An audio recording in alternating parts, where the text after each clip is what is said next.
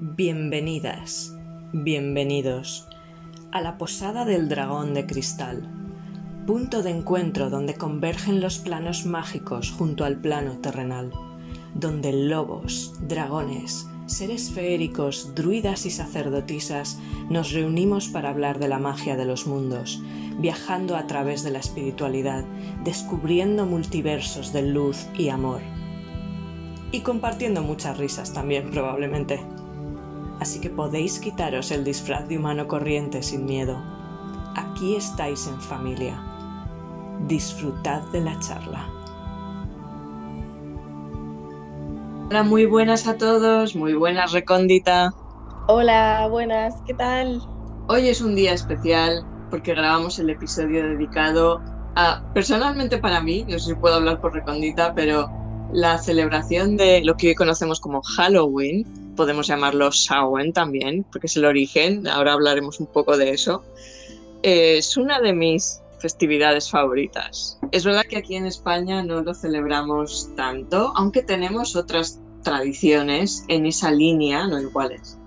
Eh, pero no sé, a mí siempre como niña que fui a la que le gustaba todo lo esotérico y un poco siniestro y las cosas de miedo, pues por supuesto es una festividad que me encanta. ¿Qué te parece a ti?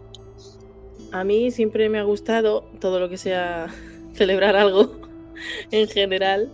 No he celebrado nunca nada y últimamente sí que estoy celebrando cosas a lo largo del año, días especiales que considero como los solsticios o equinoccios, pero muy personalmente, no siguiendo rituales ni nada de esto. Con Halloween, o el Día de Todos los Santos, que es el día 1 de noviembre aquí en España, desde hace un año o dos me ha gustado encender una hoguerita, quemar cosas como en cada estación hago. Escribir una carta, por una parte lo que quiero que salga y por otra lo que quiero que entre se quema y eso pasa, se transmuta con el fuego, se crea ahí la alquimia y se piden cositas. Depende de la estación. Por ejemplo, en esta me gusta mucho el otoño, además celebro mi cumple ese mismo día. A lo largo de mi vida tampoco es que haya celebrado yo mi cumple. Mira, eso lo tenemos en común. Pero últimamente sí que me he dado cuenta que la gente agradece y te bendice el día que naciste. Y eso es muy positivo. Sobre todo porque unos 15 días antes de tu fecha de nacimiento puedes ir solventando cosas para cerrar ciclos y después hasta 15 días después también. Sobre todo para que lleguen cosas nuevas, cosas muy positivas. Te pone muy a prueba los 15 días antes sobre todo tiene mucho sentido porque, bueno, igual que vamos a hablar respecto a lo que sería Samhain, ¿no? En origen, cumplir un, año o el cumplir un ciclo, que mm. viene a ser lo mismo, sí. tiene mucha carga energética, tiene mucho simbolismo y mucha carga energética. No voy a comentar sobre cumpleaños porque nos iríamos, o sea, meteríamos un capítulo extra en este y, y mejor centrarnos un poco, pero ha sido muy interesante, me ha gustado mucho. Pues sí. Eh, un poco a, Halloween y a Samhain. No, ahora me gusta decir ambos nombres, ¿no? Eh, yo digo Samain. Samain, sí, bueno, es una forma de... Yo es que cuando escuché, a mí me gusta, tiendo a centrarme en, en bueno, más que en lo español, a lo mejor o en la pronunciación española, tiendo a centrarme en la inglesa, entonces, eh, la primera vez que escuché la forma Samhain de decirlo, que no sé si es que es inglesa o es la que se supone que es más cercana a probablemente lo que sería el gaélico original, pues eh, yo prefiero decirlo así. Pero vamos, sí, se puede decir de muchas maneras. Igual que probablemente Halloween, ya sabemos que cada uno, pues bueno, ya hemos hablado varias veces de, el poder de la palabra y de la voz y también eso es algo muy personal a la hora de pronunciar. Yo creo que incluso aunque haya una forma de origen entre comillas correcta por decirlo de alguna forma cada uno tiene su manera igual que cada uno tiene su magia y su poder y es propia.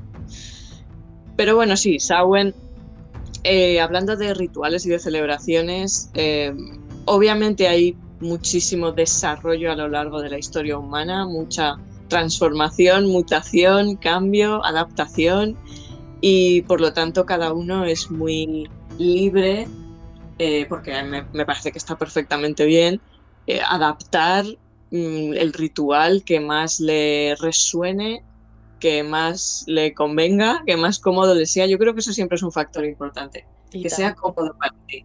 Mm. Y yo la verdad es que eh, hasta hace muy poquitos años tampoco era muy consciente de lo que has mencionado, ¿no? De los pasos de las estaciones, los equinoccios, solsticios.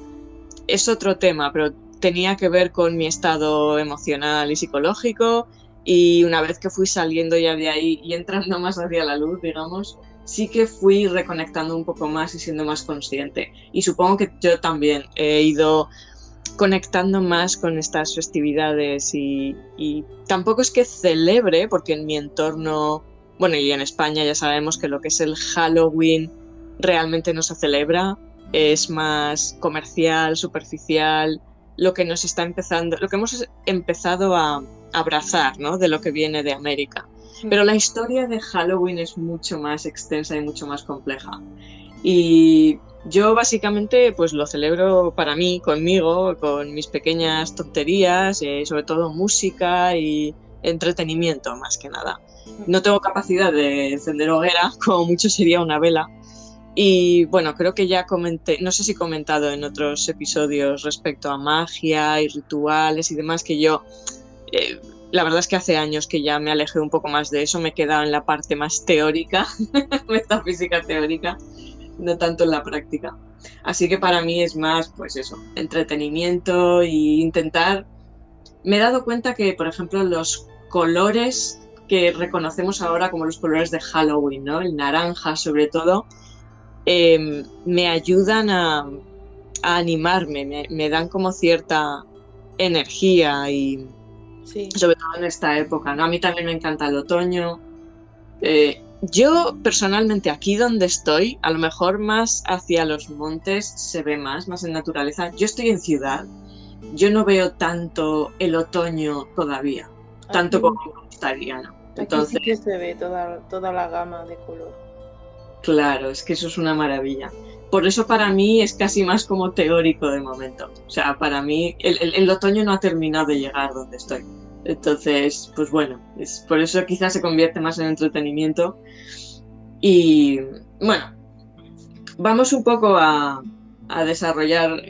Eh, tampoco vamos a dar muchísimos datos, porque como hemos dicho en otros episodios, ya hay muchas fuentes, por ejemplo, por internet o libros, podéis ver un montón de cosas que mm, desarrollan en detalle toda la historia y la evolución de, la fiesta de Halloween. Pero algunas, algunos puntos importantes. Eh, en realidad la palabra de Halloween viene aproximadamente de 1745, o sea que es bastante reciente. Significa Noche de los Santos es la noche anterior al Día de Todos los Santos. Y con el tiempo, All Hallows Eve, que era como se decía, se va contrayendo hasta convertirse en Halloween. Mm. Pero vayamos a lo que se supone que es el, un poco el origen. Em, es el origen porque Halloween, la fiesta que conocemos ahora, se desarrolla en América, porque los inmigrantes irlandeses y escoceses eh, van allí en busca de una vida mejor, de más oportunidades y llevan sus costumbres con ellos. Y sus costumbres se derivan de la época de los, como suelo yo decir, mal llamados celtas. Porque ya hemos dicho eh, en alguna ocasión que celta es un término muy general y un poco simplista. Es uno de estos términos paraguas en los que se meten muchos subgrupos, muchas eh, culturas que convivían, pero que no eran exactamente iguales, pero eran cercanas. Básicamente, yo creo que también ha quedado, es un poco, es un residuo que ha quedado de la visión más de Roma y Grecia hacia todos los demás. Sí. Y entonces, con el paso del tiempo, lo hemos simplificado y lo hemos metido debajo de ese, de ese término. Eh, a mí es un tema que siempre me resulta complicado en el sentido de que me encanta lo celta, pero al mismo tiempo soy consciente de que no sé exactamente qué es lo celta. la idea que nos ha quedado es como muy simplista. Pero bueno, hablemos de Sauer, porque lo que me interesa también es un poco ir a la esencia, que creo que es lo importante para conectar ahora. Y Samhain en realidad lo que más gracia me hace es que investigando, normalmente consideramos, por lo que ha quedado hasta ahora, Halloween el 31, ¿no? El 31 de octubre y casi que se piensa en la época de Halloween como octubre, pero en realidad Samhain tiene que ver con noviembre. Es decir, a ver por dónde lo tengo. Las festividades de Samhain se celebraban posiblemente entre el 5 y el 7 de noviembre, que era la mitad entre el equinoccio de otoño y el solsticio de invierno. Y eran una serie de festividades que duraban una semana y finalizaban con la fiesta de los espíritus y así se iniciaba el año nuevo celta. Mm. tanto, ahora nos ha quedado como en octubre más bien, aunque es verdad que como se ha fusionado con otras creencias o otras religiones a lo largo de la historia, también se ha juntado con el 1 y 2 de noviembre ahí tengo algo que decir que mm, la iglesia movió todas las fechas para que en fechas realmente señaladas, mágicas y de potencia se pierda. Incluso el sábado es el domingo que conocemos hoy, no es el hmm. sábado. Entonces, para que haya menos fuerza en lo que podamos ejercer. Por otra parte, también seguían el calendario lunar, que son 13 lunas, 13 meses, no 12 meses, y el sol. Cierto. Claro, se mezclaron, antes incluso que la iglesia, se mezclaron un poco costumbres romanas, por ejemplo, conforme se fueron extendiendo por el territorio donde estaban los celtas, fueron también un poco influyendo, ¿no? Con sus festividades se menciona siempre las festividades de la cosecha de Apomona, de todas formas, yo creo que en todas las culturas que estuvieran más conectadas con la naturaleza y con los ritmos, obviamente la época de la cosecha era importante mm. y era algo que todos vivían de ello, todos eran conscientes. Entonces, todos tendrían más o menos una celebración que girara en torno a eso. Cada uno tendría sus dioses a lo mejor con nombres diferentes. Y claro, eso al entrar en contacto, pues es normal que se acabe mezclando un poco, ¿no? Porque es como tan similar a lo tuyo que, bueno, si hay una afinidad y hay un buen rollo iniciales, que luego ya sabemos que se suele ir un poco por el retrete, pues un poco se mezclan, ¿no? Y luego ya sí que es verdad que conforme la Iglesia Católica tomó más poder, sobre todo en el Imperio Romano, pues bueno, ya, ya sabemos, las ganas de control, las ganas de dominio, las ganas de erradicar lo que era diferente y lo que dices tú, lo que era diferente y lo que tenía poder, para ellos tener más poder. Entonces, bueno, pues eso se va, lo van, lo que no pueden destruir, lo intentan asimilar y cambiarlo y para poder controlarlo. Y así es como se cambian fechas. Entonces ha quedado como una mezcla entre octubre y las primeras fechas de noviembre, pero en realidad iría más allá en noviembre, o sea, sería incluso más largo en origen. ¿Qué más tengo por aquí? Pues en el Samhain de los celtas no solo era porque se habla mucho de esto de la es la mitad oscura del año, es el empezar toda esa época, ¿no? De oscuridad, de frío, de ir hacia adentro, eh, se recogen las cosechas, se celebra con comida y con bebida, se ofrece comida también en el recuerdo a los antepasados. Aquí entraríamos en ese velo entre los dos mundos. En esa época más de oscuridad está más fino o la puerta se abre y entonces es muy, me resulta muy curioso y muy interesante el vínculo entre oscuridad, puerta y conexión. Hmm. Lo irónico es que la oscuridad nos da mucho miedo. Y aquí es donde entra también el factor de convertir la festividad en una parte de protección por ese miedo y otra parte de imbuirse en esa sombra. La parte de los disfraces, que eso también se ha ido desarrollando a lo largo de la historia hasta el día de hoy. Casi al día de hoy es una de las cosas que se ha potenciado más, ¿no? También por comercio, pero el disfrazarse y disfrazarse incluso de cosas que nos dan miedo, para camuflarse por los espíritus que les daban miedo, que podían hacerles a lo mejor daño, pero también para, yo creo, profundizar en la propia sombra. Es una forma de, enfrentarla, de purgarla, de jugar con ella para hacerlo más ligero. Sí, sí que es verdad. Entrar en el juego para sentirse mejor, sentirse más liviana, que no de tanto miedo, es lo que has dicho exactamente, sí que es verdad. Lo curioso es que yo los últimos días de Halloween que me he disfrazado, que en Valencia sí que se, se celebra en un barrio que se llama el barrio del Carmen, sí que celebran esa festividad y la calle está llenísima de gente disfrazada. Lo curioso es que yo nunca he ido de nada así oscuro o muerto, he ido de pirata o de algo de fantasía, he ido de lo que me ha dado la real gana. Un día fui de caperucita roja, no, de Blancanieves. Me hice un abrigo con una colcha que me encontré de terciopelo granate Qué bonito. y me hice como una especie de casaca. Iba yo bien calentita porque parecía un batín muy bonito. Y ya ves, solo llevaba la manzana en la mano. Y tan cómoda. Eso otra. y mi hermano iba de, de lobo. Se vistió súper elegante y se hizo una cola de lobo. Muy original, muy bonito. Muy, muy bonito. Siempre he ido de maneras que la tela sea pues más bien realista, no de plastiquito. Porque me ha gustado mucho siempre vestirme, hacerme mis cosas. Cosiendo a mano, señores. Muy a gusto y bueno, un hobby que tengo. Muy divertido y bueno, el resultado final me gusta un montón. Es muy chulo. Yo he visto varias fotos de tus disfraces, bueno, disfraces de, de los atuendos y son muy, muy guapos. Muy chulos. Y estaríais para veros los dos, de Caperucita. No, era Blancanieves y el lobo. No, espera, ¿era Caperucita y el lobo? Ya No, ya Blancanieves. Por eso me he equivocado yo. Es verdad, tienes toda la razón. Blancanieves y el lobo. Bueno, una fusión interesante, está muy bien. Yo recuerdo, fíjate, de pequeña, cuando vivíamos en Jaca, recuerdo, pero creo que era carnaval, porque desde luego entonces Halloween, porque Sí. ahora todavía por lo comercial, pero entonces Halloween aquí, ¿de qué? Yo creo que sería carnaval. Y recuerdo ir con algunas compañeras de clase que ellas iban, creo que de brujas, y Mm. yo iba de momia. La típica, la típica momia envuelta en papel higiénico, literalmente. Pues esa era yo.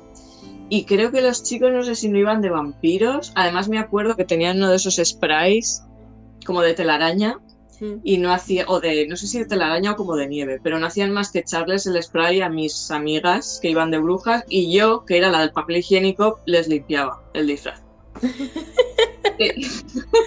Ay, qué Es- escena más graciosa. Ay. Eso es lo que recuerdo. Pero a mí siempre me ha gustado, pues eso, brujas o vampiros o mujer gato, Catwoman, porque por Ah, supuesto es una de mis musas. Y en los últimos años yo tiendo mucho a pues comprarme máscaras o más como complemento, ¿no? Sobre todo a través, gracias a las redes sociales y YouTube y todas estas cosas que si no, no tendría ningún motivo para disfrazarme. Así que, pero sí, es esa parte de juego, ¿no? Esa parte que, que es importante también. Es, es una de las cosas que más me gusta de estas celebraciones porque te permite conectar con la sombra, te permite zambullirte en la sombra, pero al mismo tiempo de una forma, si lo eliges así, ligera y divertida y de juego. Porque también hay otro, hay otro tipo de Halloween, sobre todo en la actualidad, aunque bueno, ha habido diferentes eh, momentos en la historia en los que la celebración se ha convertido en algo más oscuro. Mm. Eh, ahora sí que es verdad que tenemos una versión de Halloween que es muy para adultos y que tiende más hacia el terror. Tiende más hacia las películas de terror puras y duras, o sea, estas de slash, de mm, asesinos y todas estas cosas. No tienen la poesía para mí de los monstruos clásicos, pero bueno, hay mucha gente le gustan los pasajes del terror, zombies, todas estas cosas. Y yo no soy tan partidaria de eso. No me interesan ese tipo de películas, así que no, no tiendo a ir hacia ahí. Pero sí que lo veo como purgar la sombra inconsciente e indirectamente. Siempre lo he dicho y siempre lo defenderé. Y bueno, cada uno, pues oye, tiene su estilo y escoge lo que más le apetece. Está claro. en el traslado de la celebración al nuevo mundo, antes, o sea, en- ya en la última etapa de convertirse en Halloween, hay una fase en la que, sobre todo los, los jóvenes, los, imagino que los críos que ya son un poco más preadolescentes, mm, se convierte en vandalismo, básicamente Ah. la celebración. Se Bueno. convierte en una cosa bastante salvaje. Da igual la celebración. Cuando tienen oportunidad, enseguida dicen, uy.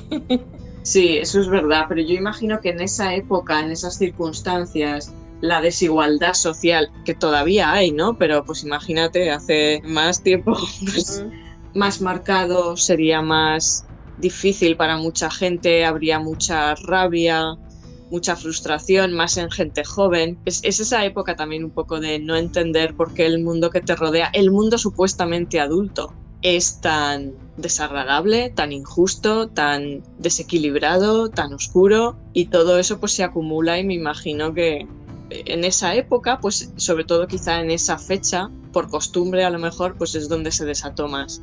Y entonces es cuando se empieza a manifestar el hecho de crear juegos, eh, actividades, darles dulces o que vayan a pedir dulces, que en realidad todo es una revisión de, de rituales anteriores, pero modernizado. Y es donde se empieza a sentar ya el Halloween actual que conocemos un poco ahora, ¿no? Con, con, el trick or treat, esto de los niños yendo de casa en casa. Está cayendo una pluma enfrente de mi ventana a cámara lenta. Vale. Que te des cuenta bien de que es una pluma. pues después de este paréntesis seguimos. O vendrá de la eh. playa, de los vigilantes de la playa. ¿Eh? Por lo de la cámara lenta. Ah. No lo había entendido ni de lejos. No creo, estamos muy lejos de la playa aquí, Por eso me ha, desubicado totalmente. Pues los fetiches y las herramientas, por ejemplo, lo que conocemos como bola de cristal, varas, varitas, báculos, cetros, cualquier amuleto, lo que conocemos hoy en día que se usa muchísimo, que es el péndulo, también la Ouija. ¿Qué pasa con la Ouija? No sé si lo comenté en algún momento, que en un pasado con los mediums que no interesaba porque perdían clientes y es una herramienta más para comunicarse con ellos. Por otra parte, también se le ha dado mucha, mucha, mucha mala fama por cosas que se han contado que son ciertas, la gran mayoría, si no todas, por utilizarlo mal. Hay que abrir el canal con amor y cerrarlo, cerrarlo también, que mucha gente se lo deja abierto de, bueno, pues dice adiós y ahí se queda, pero hay que cerrar el canal. Es una herramienta exactamente igual que un péndulo, y puede ser totalmente inofensiva como puede ser totalmente peligrosa. Todo es lo mismo, son herramientas de comunicación. Todo, todo, todo. No es más poderoso uno que otro, no está por encima una cosa más que otra. Este aporte era para enfatizar, sobre todo concretar que la Ouija no es tanto como dicen de peligro. Tampoco digo que vaya todo el mundo a hacerla, Ahora. Hay que, tener cuidado y respeto como con todas las, herramientas. También hay gente que piensa que las cartas del tarot pueden ser un portal para malos espíritus y Es verdad, sí que es verdad, sí, también lo he oído. Y sobre todo hace, hace muy poquito, con lo de las cartas me quedé que... y vamos nada más lejos. Cualquier otra herramienta como un amuleto, un péndulo que parece muy muy inofensivo, es exactamente lo mismo. Y si no cierras el canal, agradeces a quien haya contestado, al mineral del péndulo en sí, o a quienes hayas invocado, llamado para establecer una comunicación o una base de pregunta-respuesta, puede entrar cualquier ser o energías y quedarse en casa o contigo pegadas y de ahí lo importante de tener una mente limpia, ir tomárselo en serio, ir con buen corazón y abrir y saber también cerrar. Lo digo por todo en general no por decir, oh, la Ouija es lo mejor del mundo, mm, tampoco, o sea, es una herramienta más y, quien lo siente la hace, sí o sí, aunque, me haya, aunque no me haya escuchado a mí. Y hay gente que se siente más cómoda con otro tipo de herramientas de comunicación. También está la escritura automática, hay comunicación con otros seres, pero al fin y al cabo en todo lo que utilicemos tenemos que confiar primero en nosotros y en nuestros guías y después ya llamar si es necesario a alguien externo. Muy importante cerciorarse, estar limpia energéticamente de que lo que vaya a entrar después es positivo, porque te puedes encontrar mal o te pueden pasar cosas después y bueno, desestabilizar tu vida incluso. Sí, siguiendo un poco con herramientas así como de, conexión, de adivinación, porque eso era algo que ya en la época de los celtas con Samhain se utilizaba mucho, ¿no? Se ha ido manteniendo a lo largo del tiempo, porque, bueno, supongo que es algo común a toda alma humana, eh, con el olvido que supone el encarnar aquí, lo complicado que es, lo confuso que puede ser, pues siempre buscamos ese querer saber, ¿no? Querer mm. respuestas o querer... Y, por ejemplo, volviendo a lo de Samhain, eh, sobre todo utilizaban la hoguera eh, para adivinación también. Bueno, la hoguera se utilizaba para muchas cosas y era un poco también punto de encuentro, era una festividad muy social en muchos niveles y no solo la noche, la noche esa específica, ¿no? Se, se celebraban todo tipo de eventos mm, políticos, eh, sociales y, por ejemplo, en las hogueras para mm, iluminar, para purificar, para bendecir y para adivinar también. Eh, había ciertas costumbres con castañas, me parece que había, de poner las iniciales talladas en la castaña y ponerlas al lado del fuego y si saltaban o si desaparecían, bueno, tenían diversos significados. También, sobre todo, en cuestión de amor, ¿no? De, sí. Pues eso, la persona con la que se supone que te ibas a casar o estas cosas. Estas cosas que a mí cada vez me hacen más gracia. pues la escoba de la bruja es una herramienta más, que es un, bastón, un báculo donde como las, las quemaban y las acusaban, las mimetizaron como escobas. Les pusieron en uno de los extremos cañas o ramitas, hojas para barrer y con eso pues eh, se disimulaba el bastón de poder, el bastón de mando para invocar y hacer su magia. Y de ahí que digan que vuelan en escoba. Pero en realidad el bastón está hecho de una madera especial de un árbol mágico, como por ejemplo el saúco, castaño, tiene muchísimo poder para las brujas en general, pero ellas lo sabían y usaban mucho este tipo de maderas para hacer sus fetiches y sus herramientas y en este caso flotar, levitar, invocar con este tipo de, varas mágicas que también potenciaban con ungüentos, con letanías, marcando la madera con ciertos símbolos, signos, palabras, cantos, lo purificaban también al fuego, decoraban con más fetiches como pueden ser plumas y cosas sagradas. Y con esto, la leyenda de que vuelan, vuelan en escoba, pero en realidad es el bastón. Eh, hay una cosa que conozco, aunque sea negativo, las malas, por, decirlo pronto, la gente mala que se dedicaba también a hacer magia, brujería, y encendía la hoguera para invocar a, su, a las entidades de oscuridad. Se untaban ellas con un ungüento especial, la vara también. Entonces, visualmente o físicamente, podían verlas volando, literalmente volando a una mujer en, una, en un bastón o en una escoba, porque salían al astral, pero salían al astral con el cuerpo físico. Entonces se podía manifestar, sobre todo en fechas así de señaladas, que se pudieran ver estas cosas, porque se abrían los portales y veías el otro lado. No que ahora yo me unte y vaya a flotar por el mundo. que no estaría mal. Que no estaría nada mal, claro. Así se daba. Volvamos un momento porque es que me fascina. La idea de que en estas fechas, en este momento, quizá, ya te digo, quizá más energéticamente, porque yo donde estoy, oscuridad, oscuridad, no.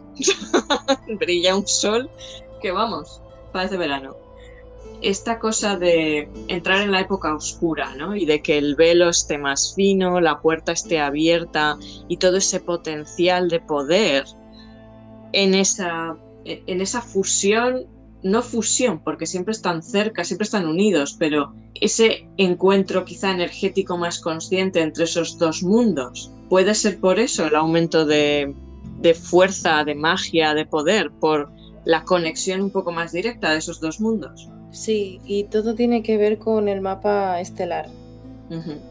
Es toda energía que muchas cosas ya se han perdido también a lo largo de los tiempos y conocimientos que han quemado mucha, mucha sabiduría en libros y lo que no era sabiduría de boca en boca pues han ido muriendo o incluso los han matado por interés, claro, para que no se sepan ciertas cosas como siempre contamos. Y esa verdadera sabiduría y muchísimas cositas se podrían dar, saber, conocer comunicándote con esos seres que ya no están aquí y sacar información y volver paso a paso a hablar, contar, dar a conocer y eso es muy bonito también, del boca a boca es muy, muy bonito.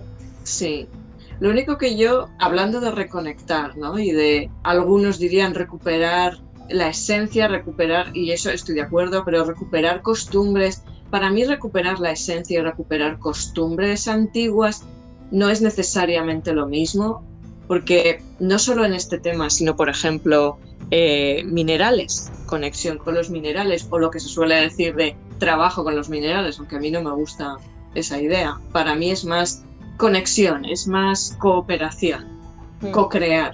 A mí yo lo que siento es que hemos llegado a un punto en el que sí reconectar con conocimiento antiguo está muy bien, pero necesitamos reconectar y al mismo tiempo permitir una forma nueva. Es decir, aferrarse a rituales antiguos.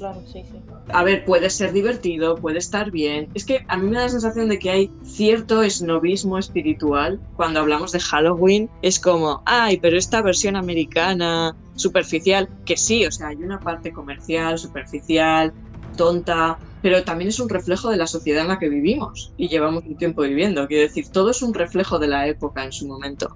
Y siempre se mira el pasado, lo antiguo, como lo bueno, como lo ideal, como lo perfecto, como eso es lo que tenemos que recuperar, porque fíjate, porque lo que se ha hecho, y sí, es cierto, se ha cometido, pues eso, ¿no? Un montón de injusticias, de barbaridades, de intentar destruir, pero el pasado antiguo tampoco era perfecto, tampoco era ideal. Por eso digo que esta especie como de snobismo me hace mucha gracia porque intentar ahora repetir lo que se hacía en origen, que además es imposible de saber por cómo se desarrolla la historia propiamente dicha, porque no sabemos realmente qué es lo que hacían. Hay algunas informaciones, pero ellos no dejaron nada escrito o, o casi nada y mucho de lo que hay es visto a través de los ojos de los otros, que ya sabemos que son los ganadores los que escriben la historia. Hmm. Entonces, claro, yo estoy a favor de intentar reconectar, pero más desde dentro y quizás con mucho, eh, mucha investigación y mucha arqueología y muchas de estas cosas, pero aún así no lo sabemos 100%. Claro, muy, muy correcto, muy de acuerdo, estoy con eso. Y además yo no soy de seguir tradiciones, la palabra también me pone, uff, a mí no me gusta. Que haya fiestas y se celebren cosas, vale, pero acorde a la... Puedes coger detalles o la idea base de antaño pero hazlo acorde a cómo vibres tú, siempre, siempre, siempre. No te acojas a un ritual que dice otra persona o he hecho un curso tal y esto se hace así y lo sigo religiosamente. Esto es opinión propia, ¿eh? Ojo, opinión propia, cada cual como sienta y como le nazca, porque puede ser súper feliz siguiendo un ritual aprendido de otra persona. Y con eso vibrar tal cual como estés tú y hacer las cosas acorde a como sientas. Estamos en otros tiempos, es otra energía, es otra humanidad. Exacto. otra energía cósmica, otro, otra energía en el planeta Tierra. Puedes, sí, de base, perfectísimo y precioso, pero de hacerlo a pies juntillas según he leído, según me han contado, según he aprendido en cierto curso, incluso en el mío, en mi curso que voy a dar de elementales, yo voy a dar mis conocimientos desde mi experiencia, desde lo que me han contado ellos y desde lo que yo sé. Cada cual después que lo haga en su casa con su planta o con su espacio natural, desde donde siente y desde donde sabe teniendo la base de conocimiento de lo que ha aprendido de mí. Pero para mí no tiene mucho más valor. Luego tú puedes ver si resuena más o menos contigo, pero a mí me aburre ya cuando alguien me viene a contar algo que ha leído en un libro, que ha, sabes, es al final no digo, no hay mala intención obviamente, pero es repetir y repetir, copiar y pegar, copiar y pegar, y es lo que tú dices, el ahora, la energía de ahora es única de ahora. Hmm no podemos volver al pasado.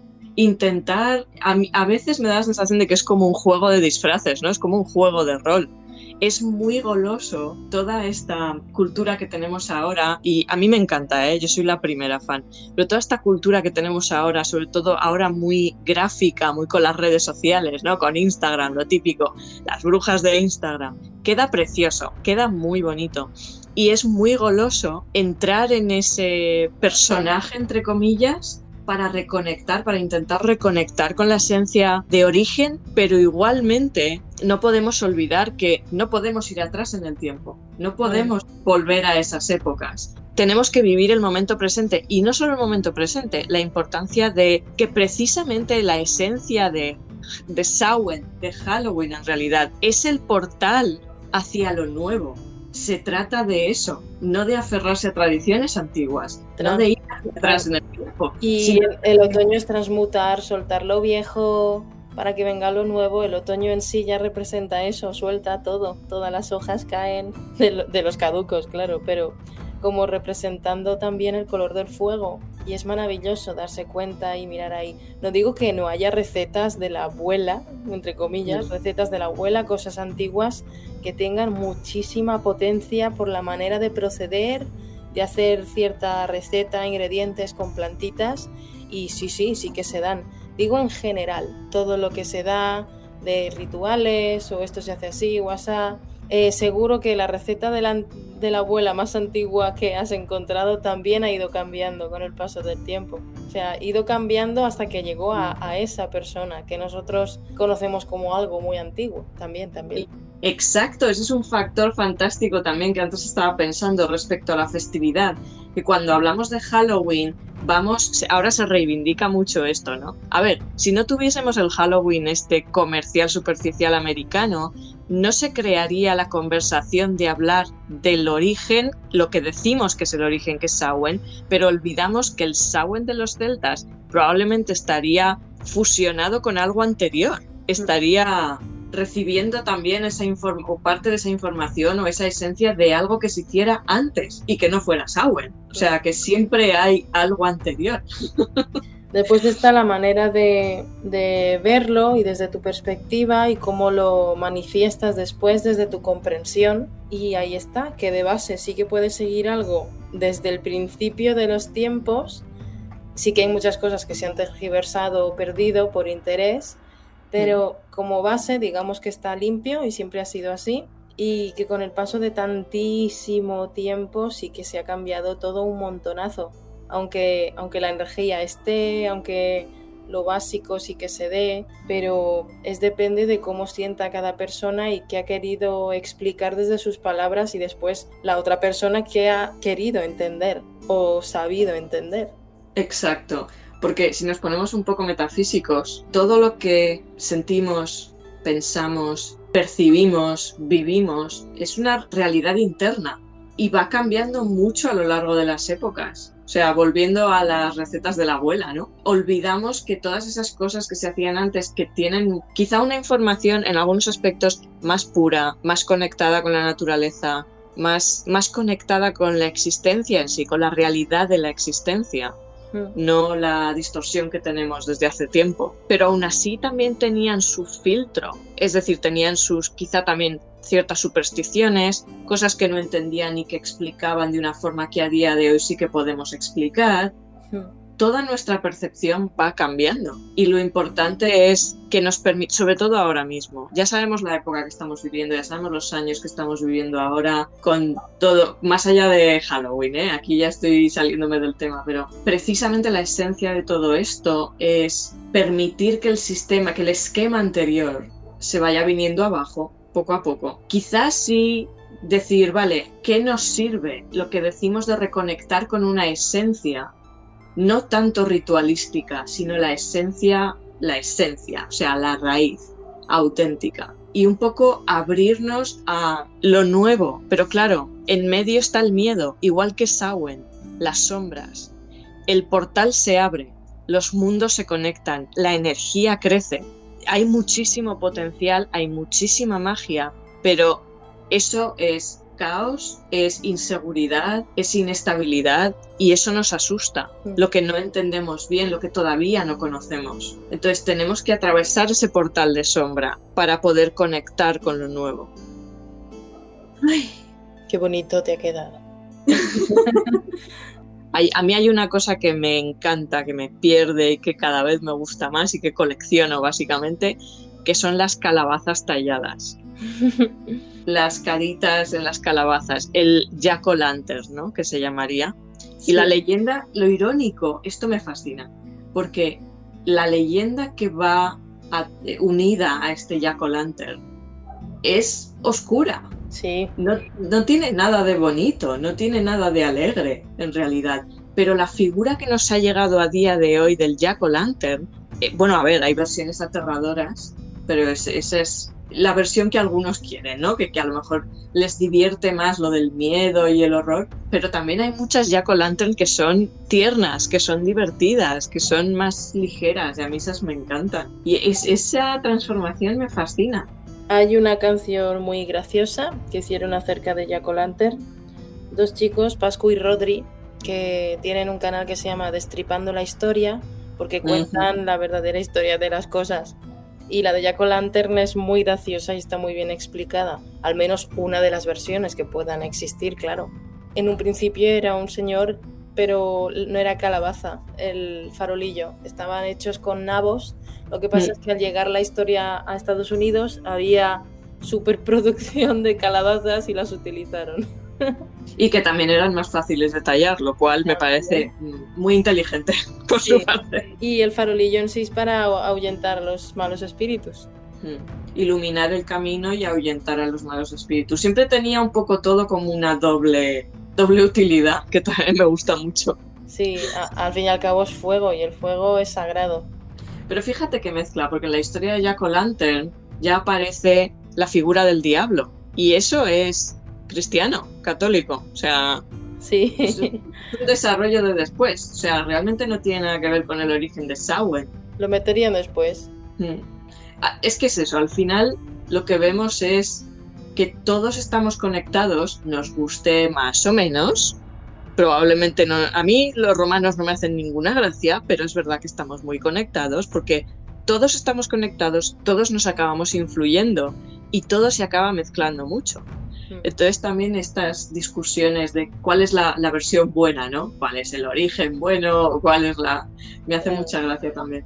A cada cual va a decir que es el bueno la que más le gusta, porque es la que más le vibra y va más con su personalidad y ya está, y están todas guays y punto. Pues sí, la cuestión es eso, lo que decimos.